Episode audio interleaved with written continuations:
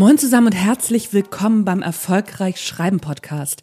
Mein Name ist Anja Niekerken und das hier ist der Schreib-, Marketing- und Mindset-Podcast mit Energie, Freude am Tun und jede Menge guter Laune. Ich treffe mich regelmäßig mit interessanten, spannenden und sehr klugen Leuten, um zu erfahren, wie sie so unterwegs sind, warum sie tun, was sie tun, wie sie es tun und um von ihnen zu lernen. Außerdem gebe ich meine Erfahrungen rund ums Schreiben und rund ums Marketing zum Besten, in der Hoffnung, dass es dir auf deinem Weg ein Stück weiterhilft. Auf geht die wilde Fahrt!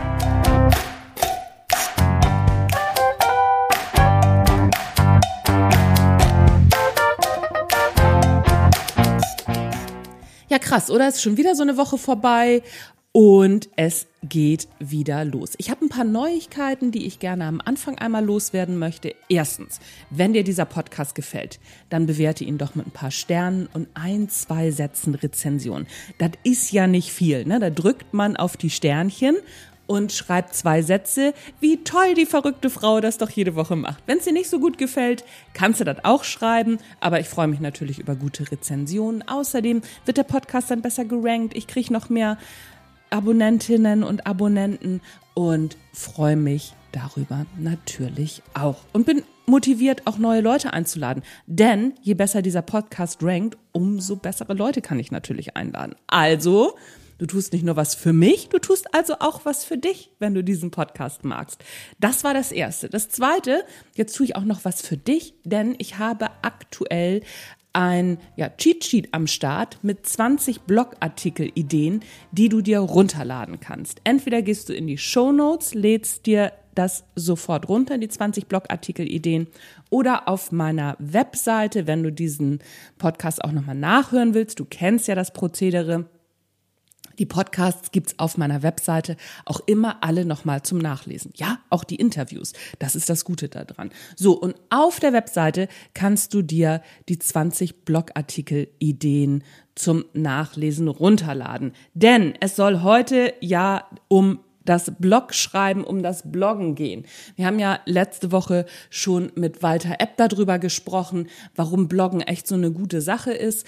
Und ich sag dir jetzt nochmal fünf Gründe, keinen Blog zu schreiben und warum du es trotzdem tun solltest. Ich erzähle dir zuerst eine kleine Geschichte. Kennst du die ersten Star Wars Filme? Und ich meine jetzt nicht Episode 1 und Episode 2 und Episode 3. Nee, nee, ich meine die alten, die George Lucas damals gedreht hat als erstes. Ich weiß es gar nicht genau, was in den 70er oder in den 80er Jahren, auf jeden Fall wahnsinnig lange her. Und ich meine den Film, ich glaube, das ist der Film, den George Lucas als erstes gedreht hat. Das ist die Folge, in der Obi-Wan dem jungen Luke Skywalker erzählt, was es mit dem Jedi-Sein so auf sich hat und ihn eben zum Jedi ausbildet. Später übernimmt dann Meister Yoda den Part. Das ist aber, glaube ich, dann der original dritte Teil. Ich weiß es aber nicht ganz genau. Shoot me, aber also ich bin zwar Star Wars Fan, aber ganz genau weiß ich es nicht. Anyway, einer der zentralen Punkte in allen Filmen ist, dass Luke andauernd am Rumquengeln ist. Das geht nicht, das kann ich nicht, das funktioniert nicht, ja, bei dir funktioniert das, aber bei mir funktioniert das nicht. Und zu einem Überfluss kommt dann auch noch Han Solo um die Ecke gebogen und sagt so, naja, also sowas wie die Macht habe ich auch noch nie gesehen. Also ich kann mir auch nicht vorstellen, dass das funktioniert. Und bringt noch ein paar andere blöde Sprüche. Am Ende geht's gar nicht um die Macht. Es geht darum, etwas zu lernen zu scheitern, wieder aufzustehen und trotz aller Widrigkeiten es immer wieder zu versuchen. Okay, es geht natürlich auch um den klassischen Kampf gut gegen böse. Passt jetzt aber hier nicht in meine geniale Herleitung, deswegen stay with me. Das stellen wir erstmal hinten an. Stellen wir uns doch mal die Frage, was wäre, wenn Luke Skywalker seinen Zweifeln, ich kann das nicht, das geht nicht, das ist zu schwer, bei dir ist das so einfach, wenn er dem nachgegeben hätte. Was wäre dann gewesen? Okay, Star Wars Saga wäre ein Kurzfilm von 15 Minuten geworden. Das was anderes. Und es hätte natürlich auch nicht diesen gigantischen Siegeszug angetreten. Ähnlich verhält es sich ganz häufig, ich sehe das ganz oft mit ExpertInnen, Coaches und Solo-Selbstständigen oder auch kleinen Unternehmen mit, sag ich mal, bis zu zehn Leuten, die meinen, das mit dem Blogartikel schreiben, ja, aber ich kann das nicht. Bei dir ist das so einfach, bei mir geht das nicht, ich kann das nicht. Das ist ziemlich blöd, denn so fällt eines der erfolgreichsten und nachhaltigsten Marketinginstrumente sofort aus.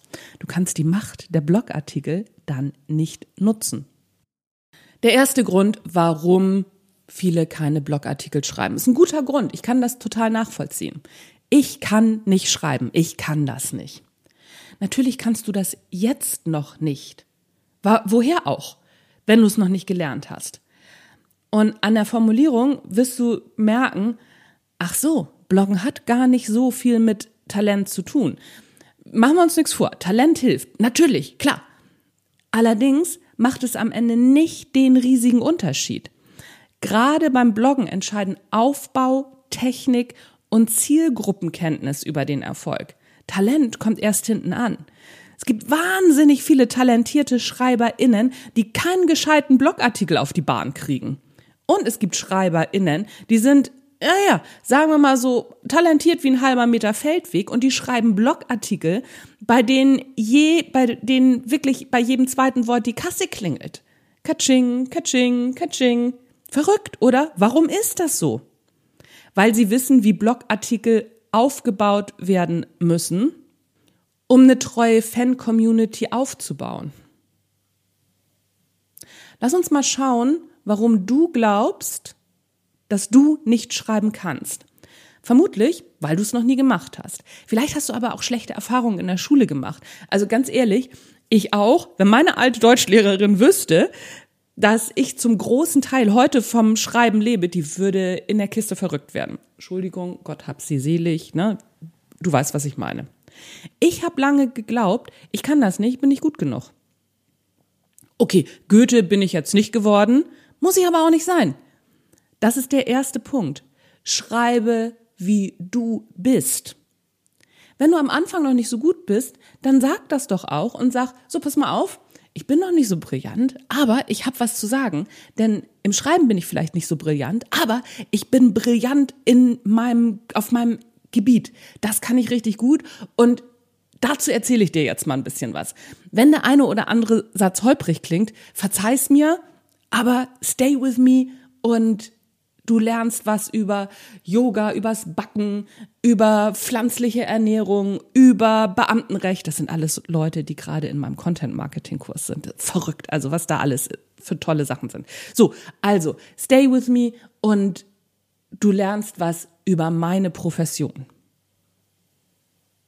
Und schreibe so, wie du bist und nicht wie du glaubst, dass andere es von dir erwarten. Ganz wichtig. Der zweite Punkt ist üben.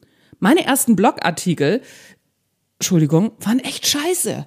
Das kann ich nicht anders sagen. Wenn ich die heute mir angucke, okay, die waren jetzt nicht so schlecht, aber die würde ich heute nie mehr so schreiben. Ich habe auch mal angefangen, habe geübt und habe erst mal auch in einer anderen Tonalität geschrieben, weil ich dachte, uh, du musst ganz anders schreiben. Hat eine Weile gedauert, bis ich diese Tonalität, die ich heute habe, gefunden habe durchs Üben. Die findest du nicht, indem du auf dem Sofa sitzt und sagst, ah, was könnte meine Tonalität sein? So findet man das nicht. Du musst ran an den Speck. Das ist völlig normal, wenn man am Anfang nicht so gut ist. Stell dir mal vor, du würdest jetzt ein neues Instrument lernen. Dann würdest du ja auch nicht erwarten, sofort Beethovens Neunte spielen zu können. Okay, ich weiß, ein professioneller Blogartikel aller alle meine Entchen geht natürlich auch nicht. Wird's aber auch nicht werden. Denn im Gegensatz zum Instrument fängst du beim Bloggen ja nicht bei Null an. Das magst du zwar denken, ist aber nicht so.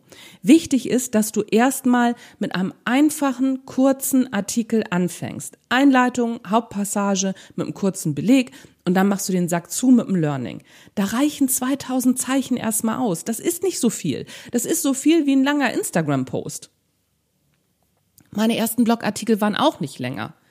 Aber du musst anfangen und du musst am Ball bleiben. Und ja, du musst, nicht du darfst. Du musst am Ball bleiben, wenn du das richtig gut machen willst. Musst du nicht, wenn du es nicht willst. Das ist ja eine Entscheidung. Aber wenn du die Entscheidung triffst, dann treff sie doch richtig. Am einfachsten ist es übrigens am Anfang in der Gruppe. Such dir Schreibbuddies, die auch anfangen wollen. Und dann setzt ihr euch zusammen einen Termin und geht zusammen in ein, ein Coworking. Dann trefft ihr euch einmal die Woche zum Bloggen und ne, macht einen Termin aus über Zoom. Das ist ganz einfach. Ihr müsst ja nicht zusammensitzen, sondern über Zoom schaltet euch zusammen und macht eine Stunde. Jeder schreibt einfach. Jeder sagt kurz am Anfang, darüber will ich schreiben. Und dann macht ihr den, den Ton aus und lasst aber die Kamera an und hackt dann eine Stunde vor euch hin. Das machen wir übrigens in allen meinen Kursen. Also ich mache das mit allen meinen Super-Homies einmal im Monat. Einmal im Monat treffen wir uns zum Coworking. Das heißt, wenn du bei mir in einen Kurs kommst, dann bist du automatisch einmal im Monat im Coworking mit drin. Das heißt, du bekommst mich automatisch als Schreibbuddy und los geht's. Aber du musst das nicht über mich machen. Du kannst dich ja auch mit anderen treffen. So. Der zweite Grund, warum du nicht anfängst mit Bloggen, ist die Angst vor Kritik. Mein Lieblingsspruch dazu, und wenn du übers Wasser läufst, kommt garantiert jemand und fragt dich, ob du zu doof bist zum Schwimmen. Kennst du, hast du von mir sicherlich schon öfter gehört. Wenn du das erste Mal dabei bist, ist einer meiner Lieblingssprüche, wirst du noch öfter hören. Warum ist das einer meiner Lieblingssprüche? Weil er stimmt. Es ist unglaublich, was Menschen an dem, was andere Menschen tun, alles zu bemängeln haben. Es ist unglaublich. Ist auch ihr gutes Recht. Ist ja völlig in Ordnung. Obwohl ich oft versucht bin dann zu sagen, oh, das ist aber richtig viel Meinung für so wenig Ahnung. Mach ich aber nicht, denn dadurch wird's ja auch nicht besser und klingt oft auch ganz schön arrogant, finde ich.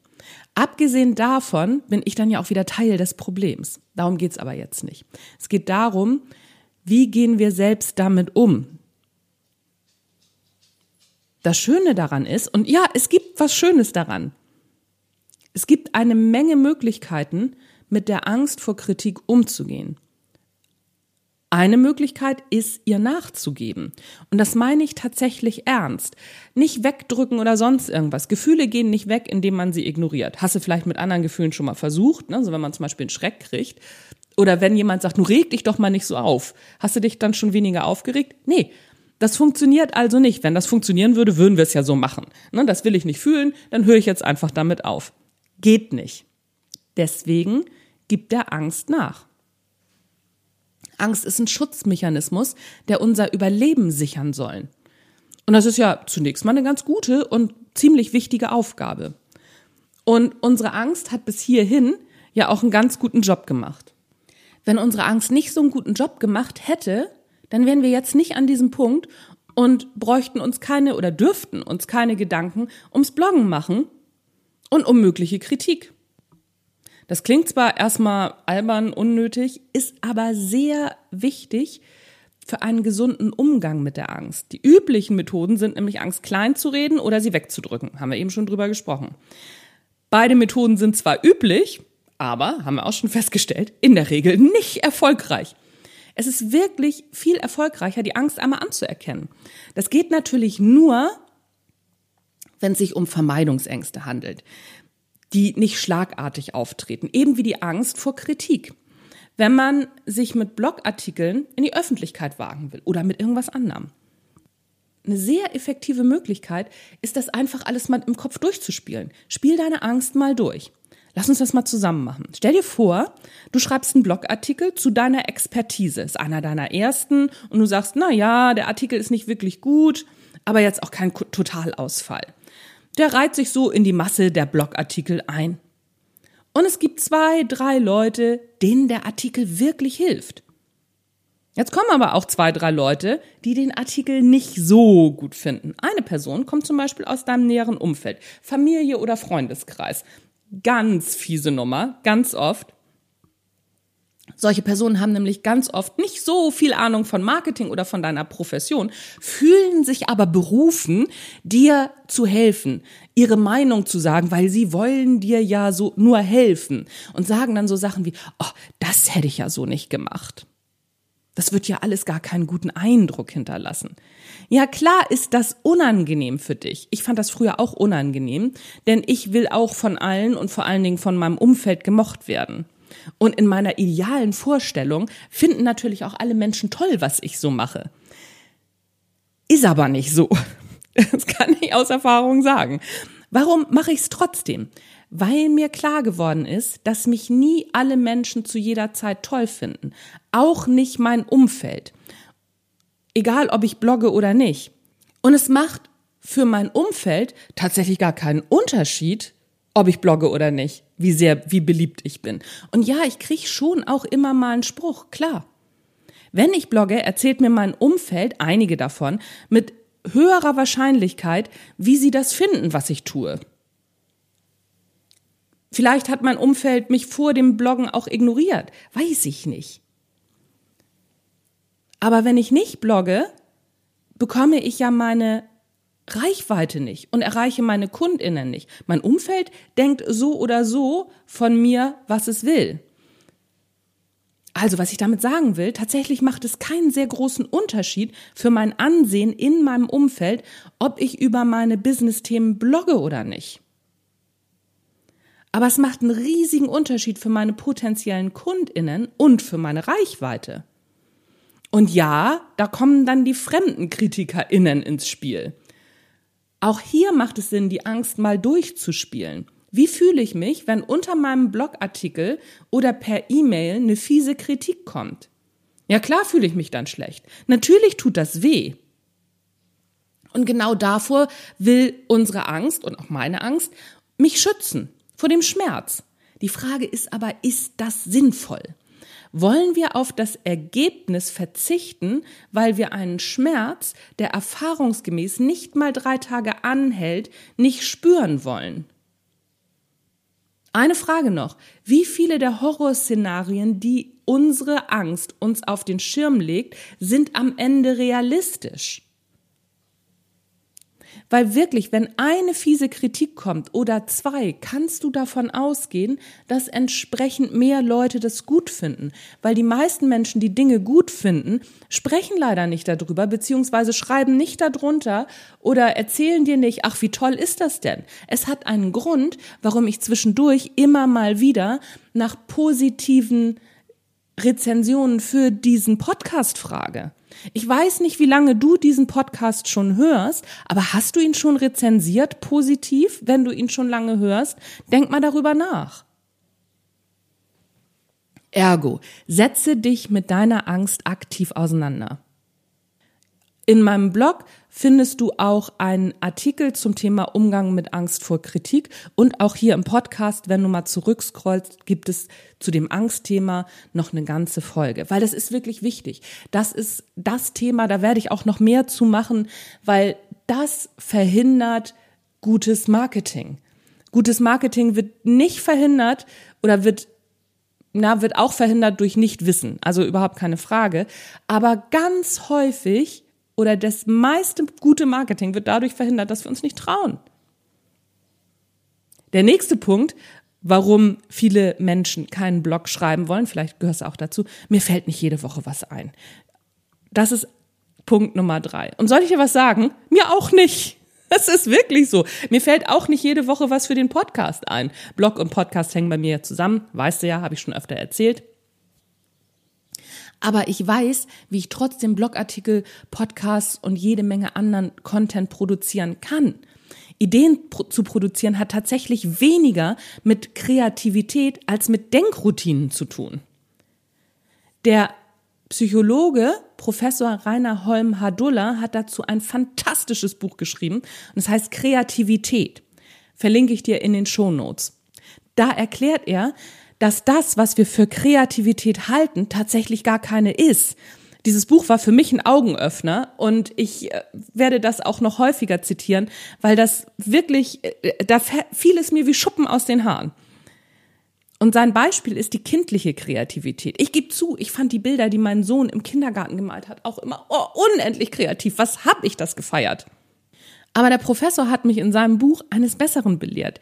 Kindliche Kreativität ist keine Kreativität, sondern ein zufallsbasierter Lernprozess. Kinder probieren aus und lernen dabei. Währenddessen entstehen ganz tolle Ergebnisse, die Erwachsene oft für kreativ halten. Das liegt daran, dass wir nicht wissen, wie Kreativität tatsächlich entsteht. Wir halten sie immer für was Göttliches, ne? so für den Prometheus-Funken. Ist sie aber nicht. Kreativität ist die Fähigkeit, Dinge, die wir kennen und können, zu neuen Dingen zu kombinieren. Krass, oder? Denk da mal drüber nach. Dinge, die wir kennen und können, zu neuen Dingen zu kombinieren. Das ist der Grund, warum kleine Kinder per se nicht kreativ sein können, denn sie kennen und können die Dinge noch nicht. Deswegen ist die kindliche Kreativität ein zufallsbasierter Lernprozess. Krass, oder? Dass wir die Sachen schön oder genial finden, das ist ja was ganz anderes. Das sind zwei verschiedene Paar Schuhe. Ein schönes Beispiel für echte Kreativität, für echte kreative Leistung ist die Lotusfarbe. Lotusfarbe ist eine Wand- und Oberflächenfarbe, die abwaschbar ist. Die simuliert nämlich diesen selbstreinigen Effekt der Lotusblätter in ihrer Struktur. Da ist mal ein, findiger Mensch hingegangen und hat gesagt, ey, die Lotusblätter, die haben so eine selbstreinigende Oberfläche. Wenn da Schmutz drauf ist und dann Wasser drauf kommt, dann perlt das Wasser ab und nimmt den Schmutz gleich mit. Können wir das nicht für die Fassade von Häusern benutzen? Und so ist die Lotusfarbe entstanden. Die funktioniert natürlich noch nicht so perfekt, sehen wir an vielen Häusern. Oder die sind nicht mit Lotusfarbe gestrichen, die ist nicht ganz günstig, kann natürlich auch sein. Ein anderes Beispiel ist Pablo Picasso. Das bringt Holm Hadulla auch in seinem Buch. Picasso schuf neue Kunst durch Weglassen und Überhöhen. Kinder zeichnen auch ähnlich und können zufällig ähnliche Effekte erzielen. Picasso lernte aber zuerst alle klassischen Maltechniken. Beispielsweise gibt es ein Bild von Picasso, das heißt der Harlekin, und es ist weltberühmt.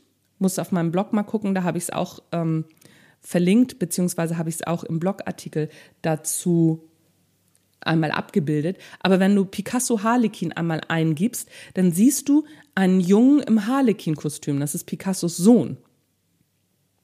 Wie gesagt, das ist weltberühmt und kaum jemand im, sag ich mal, nicht künstlerisch ähm, interessierten Umfeld weiß, dass das ein Picasso ist. Das ist ganz oft übrigens so in Bilderrahmen drin. Also wenn man Bilderrahmen irgendwo kauft, dann ist der Harlekin von Picasso ganz oft da drin. Und durch das klassische Studium war Picasso nach und nach in der Lage, den Stil, für den er heute so berühmt ist, zu entwickeln. Klar, er hat dann auch irgendwann gesagt, ja, komm, ist egal, was ich hier mal, kriege ich sowieso ganz viel Geld für. Aber am Anfang war das schon eine kreative Leistung. Und er konnte die Effekte dann absichtlich erzeugen. Mit Musik verhält sich das genauso. Und mit dem Schreiben und dem Bloggen auch. Übung macht den Meister, die Meisterin. Klar. Falls dann trotzdem mal die Ideen ausbleiben, geht ja um, mir fällt nicht immer was ein, greifen wir auf den Trick, den alle Kreative in allen Bereichen anwenden, zurück. Ein Swipe-File, ein Ideenordner, habe ich auch schon mal drüber gesprochen oder oft drüber gesprochen. Auf meiner Festplatte, auf meinem Schreibtisch liegt ein Ordner und da wandern alle Ideen, die mir über den Weg laufen, rein. Ich sortiere die nicht. Wenn du dir ein Sortiersystem anlegen willst, mach das. Ich nicht. Ich schmeiß das da alles einfach immer rein. Und wenn mir dann wirklich mal nichts einfällt, dann scrolle ich durch den Ordner und suche mir eine Idee raus, die ich dann umsetze. Ja, ich gebe zu, das ist manchmal einfach nur eine elende Fleißarbeit. Das gehört auch dazu. Manchmal ist Bloggen einfach nur eine elende Fleißarbeit. Aber das zahlt sich früher oder später wirklich aus. Der vierte Grund, warum du nicht bloggst, ist keine Zeit. Und ich sage jetzt was, da muss ich mir selber ein bisschen in, in den Hals kotzen, wenn ich das sage. Zeit hat man nicht, Zeit nimmt man sich.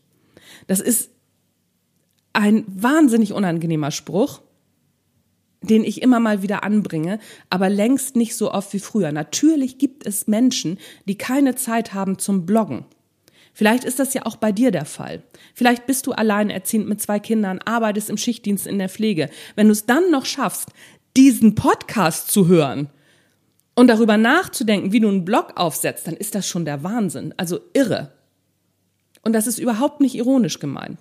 In solchen Fällen habe ich keine Lösung. Ich weiß das nicht. Ich habe keine Ahnung, wie man aus so einem Alltag heraus eine Selbstständigkeit aufsetzt und einen Blog aufbaut. Weiß ich nicht. Ich weiß nur, wie es ist, sich aus einem Vollzeitjob selbstständig zu machen mit Mann, Kind, Hund, Pferd und Haus. Das ist am Ende eine Luxusproblematik. Achtung, ich will das nicht kleinreden. Auf gar keinen Fall. Jeder Stress, jede Angst, jedes Problem haben im entsprechenden Kontext, im eigenen Kontext eine Berechtigung. Es gibt immer ein viel größeres Problem. Das soll hier nicht der Punkt sein. Der Punkt soll sein, dir einmal genau zu überlegen, ob du die Früchte, die Bloggen mit Sicherheit für dich bereithält, ernten willst. Ja oder nein? Wenn nicht, okay. Aber dann kannst du den, diese Podcast-Folge jetzt auch ausmachen. Denn diese Podcast-Folge beschäftigt sich nur damit. Wenn du doch bloggen willst, ist das natürlich noch besser. Denn dann kannst du dir jetzt überlegen, wie du deine Zeit so einteilst, dass du Zeit zum Bloggen hast. Das bedeutet in der Regel, zu etwas anderem Nein zu sagen. Obacht, ich will nicht sagen, dass das nicht stimmt, wenn du sagst, ich habe keine Zeit. Aber dann ist es Zeit, zu etwas anderem Nein zu sagen. Natürlich kann es auch sein, dass du dir deine Zeit nur besser einteilen musst. Die grundsätzliche Frage ist, wie viel Zeit pro Woche nimmst du dir, Du bist ja in irgendeiner Form selbstständig oder willst dich selbstständig machen. Wie viel Zeit nimmst du dir für die Neukundinnenakquise? Eine Faustregel im Coaching-Business ist ein Tag pro Woche. Oder anders, eine andere Faustregel, nach der ich auch arbeite bzw. gearbeitet habe, als ich noch eins zu eins gearbeitet habe. Du kannst zehn bis zwölf Tage pro Monat verkaufen und der Rest geht für Papierkram, Akquise und Kundenpflege drauf. Wie ist das bei dir? Hast du einen festen Tag pro Woche für Marketing bzw. Kundenakquise? Wenn nein, dann wird es Zeit, den einzurichten. Wenn ja, was machst du in diesen acht Stunden? Wie gut sind diese acht Stunden investiert? Ein Arbeitstag, acht Stunden, oder? Grund Nummer fünf, warum du nicht bloggst. Das bringt nichts. Höre ich ganz oft, das bringt nichts. Und das kann auch sein. Aber wenn du noch nicht gebloggt hast, Woher weißt du das? Hast du schon ausprobiert? Wenn nein, aber du hast es bei anderen gesehen, dass es nichts bringt, okay, fair enough. Haben diese anderen ihre Zielgruppe klar analysiert? Haben diese anderen lange genug durchgehalten? Und haben diese anderen tatsächlich Blogartikel produziert, die ihre Zielgruppe auch interessiert? Oh, Fragen über Fragen. Was definitiv nichts bringt, sind zwei Blogartikel in vier Monaten, die kein Problem deiner Zielgruppe lösen. Was garantiert nichts bringt, ist es noch nicht mal zu versuchen. Denn was hast du zu verlieren? Achtung, jetzt kommt noch mal so eine ganz fiese Aussage. Kundinnen hast du jetzt auch schon keine oder nicht genug. Sonst würdest du übers Bloggen nicht nachdenken. Was hast du also zu verlieren? Ich weiß, das klingt ganz gemein. Und es ist nicht halb so böse gemeint, wie es klingt. Oft steht hinter der Aussage, das bringt nichts, die Angst zu versagen. Die Angst, dass es wirklich nichts bringt. Und leider, machen wir uns nichts vor, ist diese Angst auch berechtigt. Denn realistisch ist, dass man durchaus alles richtig machen kann und trotzdem keinen Erfolg hat. Das kommt vor. Preise das bitte in dein Denkmuster auch mit ein es haut nicht immer alles hin. Aber verloren hat man dann nichts und versagt hat man dann auch nicht. Man hat es versucht und es hat nicht geklappt. Nicht mehr und nicht weniger. Wenn man es aber nicht versucht, hat man seine Chancen an sich vorbeiziehen lassen. Denn, warte mal, wie war das noch? Glück ist, wenn Vorbereitung auf Gelegenheit trifft. Und nach meiner Erfahrung ist ein Blog die beste Vorbereitung. Mein Blog hat mir einen Buchvertrag gebracht mit dem Drömer Knauer Verlag und Presseanfragen beschert. Ich bin so durch, bei ZDF Wieso angefragt worden und, und, und. Was für ein Glück, oder? Was hält dich also noch vom Bloggen ab? Schreib mir gerne unter fragen at anjanikerken.de alles zusammengeschrieben, was dich noch vom Bloggen abhält, was deine ja, was deine Fragen auch zum Bloggen sind oder was deine Ängste sind. Schreib mir das gerne. Schreib mir das gerne per E-Mail Und ich antworte da auf jeden Fall drauf. Lass mir ein bisschen Zeit. Ne, so wenn zu viele Fragen kommen, dann muss ich das natürlich auch nacheinander abarbeiten. Aber ich antworte dir. Versprochen. Und noch was? Aktuell hat die Warteliste erfolgreich Bloggen geöffnet. Das ist ja verrückt. Jetzt macht sie was übers Bloggen und hat auch noch einen Kurs übers Bloggen am Start. In zwei Wochen, glaube ich, startet der Kurs. Ich weiß es jetzt gerade nicht ganz genau. Aber ich verlinke dir auch die Warteliste. Wenn du in meinem Newsletter bist, kriegst du sowieso den Link zur Warteliste. Just saying. Ne, so. Und wenn du das alles nicht willst, lad dir einfach die 20 Blogartikel-Ideen runter, dann kriegst du sowieso automatisch auch den Link zur Warteliste. So, das war's von mir für heute. Fang an zu bloggen. Bitte. Ich liebe gute Blogartikel. Ich lese immer wieder gerne gute Blogartikel. Und es würde mich so freuen, wenn ich irgendwann mal von dir höre, du Anja, ich habe eine Podcast-Folge von dir gehört, angefangen zu bloggen und habe jetzt zehn Blogartikel geschrieben. Das wäre eine Wolke. Alright, that's it, folks and friends. Das war der erfolgreich Schreiben Podcast. Mein Name ist Anja Niekerken. Ich bin raus für heute. Tschüss, bis zum nächsten Mal.